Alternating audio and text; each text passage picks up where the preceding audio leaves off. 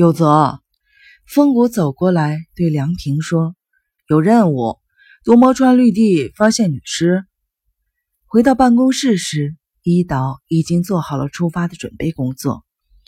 案发地点是多莫英医院附近的河边绿地。兴区警察署在电话里通知说，身份尚未确认，据初步分析是被人掐死的。鉴定课已经出动，蹲在警察本部的记者们也都跟着去了。梁平、伊岛、风谷和一个叫做树源的一行四人叫了一辆出租车，沿着第二京滨路北上，直奔现场。经过杜摩英医院大门时，梁平往里边扫了一眼，什么都没有看清楚。又往前走了两百多米，是一个十字路口，一个穿雨衣的女警察正在指挥交通。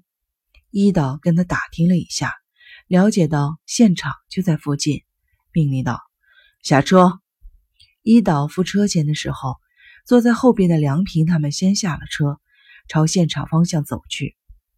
马路旁边，鉴定课的面包车、机动搜查队的警车停了好几辆。通向绿地的入口拉上了绳子，有身穿警服的警察在那里站岗。因为又是星期天的早晨，又是雨天，看热闹的只有几个上了年纪的人。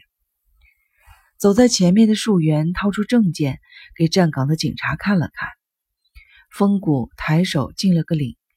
梁平既没有出示证件，也没有敬礼，就跟着他们一起从绳子下边钻了进去。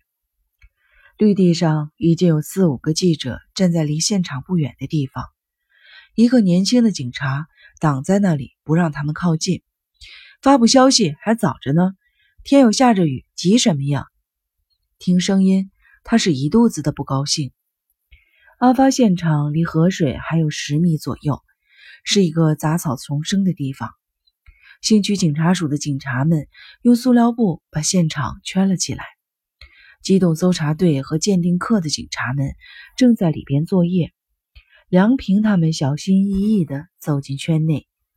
一个梁平认识的警察谈了他自己对案件的看法：抢劫、仇恨、心理变态，什么可能性都有。女尸。呈大字形仰面的躺着，头发被雨水沾在清白的额上，闭着眼睛。除了左脚上的高跟鞋掉在附近以外，穿戴基本整齐。梁平看了一眼被害人的脸，立刻抬起头来，在信区警察署的警察中搜索了一下，是否有在多梦英医院里见过的。没有。怎么样？是一刀赶过来了。鉴定课的主任首先告诉他，肯定是被掐死的。那是一个三十多岁的女性，内衣内裤穿得好好的，没有被强奸的痕迹。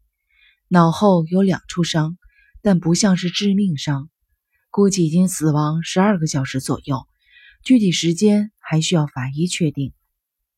没有被强暴的迹象，很可能是受到了背后的突然袭击。受到袭击以后呢，也许是他自己仰面朝天躺倒的，也许是被罪犯翻过来的，反正是在目前这种状态下被罪犯骑在身上掐死的。从被害人指甲很干净这一点来判断，被袭击以后陷入了昏迷状态，没有反抗。听了鉴定课主任的分析，伊岛问：“怎么知道是犯罪骑在被害人身上的？”鉴定课的主任戴上了手套。小心翼翼地把被害人的头部抬了起来。你看，头部下面的草完全压倒了，而肩胛骨以下的衣服基本没有被草染绿。这说明呢，罪犯是两腿跪在被害人的两肋，卡住了被害人的脖子，从上而下用力的，这是最自然的姿势。另外呢，脖子上没有罪犯的指甲印。说明罪犯是用两手的虎口处夹住了被害人的脖子的。罪犯的指纹呢？伊岛问。没有提取到，是不是左撇子？没有留下指甲印，无法判断。罪犯是男的？这也很难说。被害人很瘦弱，脖子也很细，打晕之后骑在身上，用不了很大的力气也能掐死。有没有精液或者是其他的体液？目前还没有发现。有没有可以帮助辨明身份的证件或者是值钱的东西？没有。打击头部的凶器是什么？那得等验尸的结果。嗯，好了，总会发现什么遗留物的。先把尸体搬走吧。默哀了吗？刚来的时候稍微意思了一下。知道了。全体注意，向死难者默哀。一刀打头。所有在场的警察一起双手合十，向死于非命的被害人默哀。梁平也跟着大家一起合掌，紧紧地闭上了眼睛，什么都没想，只是紧紧地闭着眼睛而已。忽然，有人碰了他的肩膀，睁开眼睛一看，鉴定课的警察已经开始作业，搜查课的警察们已经在伊岛身边集合了。女尸是一个晨练的中年男士发现的。那位男士每天早晨坚持跑步锻炼，风雨无阻。偶然发现被害人躺在草丛里，及时的报了警。一岛和机动搜查队的队长简单的碰了个头，决定了当前的行动方案。由机动搜查队负责判明死者的身份，由搜查一课和信区警察署的警察们。负责在现场寻找遗留物、走访目击者，以及通过档案筛出有过类似前科的罪犯。梁平不等一岛发出命令，主动请求说：“我要求负责在现场寻找遗留物。”一岛觉得梁平的请求有点反常，虽然用怀疑的眼光看了他一眼，还是征求了当地警察局上了年纪的巡查部长的意见：“没问题吧？”对方没有提出异议。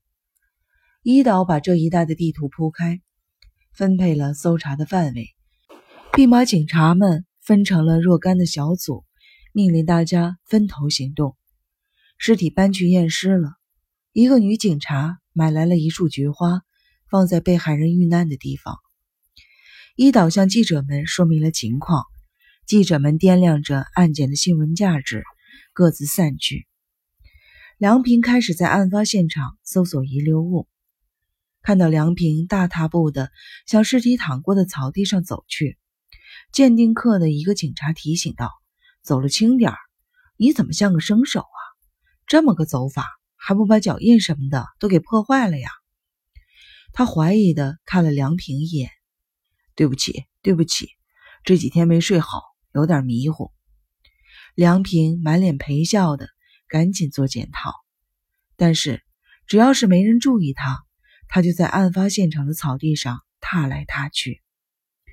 不管是现场附近发现了什么，都集中到一块塑料布上，空易拉罐啦、烟头了，一会儿就捡来了一大堆。虽然没有足以作为证据的发现，警察们还是认真的搜集着。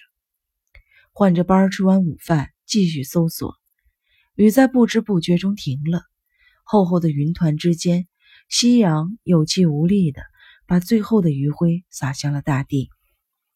夜间还要不要继续搜索？正要向上级请示时，传来了被害人的身份已经判明的消息。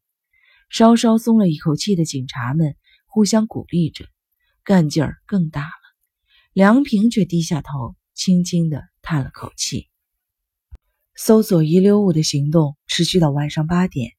夜里十点，在信区警察署的大会议室召开了关于本案的第一次会议。出席会议的搜查一课的、信区警察署的、机动搜查队的警察约有六十名，与主席台上的领导们相向而坐。判明了被害人身份的是去多摩英医院走访目击者的伊岛和另一个年轻的警察。在医院里走访的过程中，他们听说一个烫伤患儿的母亲昨天晚上回家后再也没有回来，孩子还需要陪床，不回来不是很奇怪吗？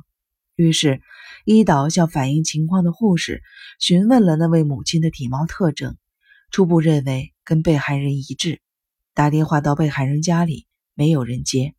伊岛他们直接到了患儿父亲的公司，拉着他来辨认尸体。揭开蒙在被害人脸上的白单子，患儿的父亲愣了半天，才从牙缝里挤出来一句话，这是怎么了？本集已播讲完毕。感谢您的收听下集我们再会。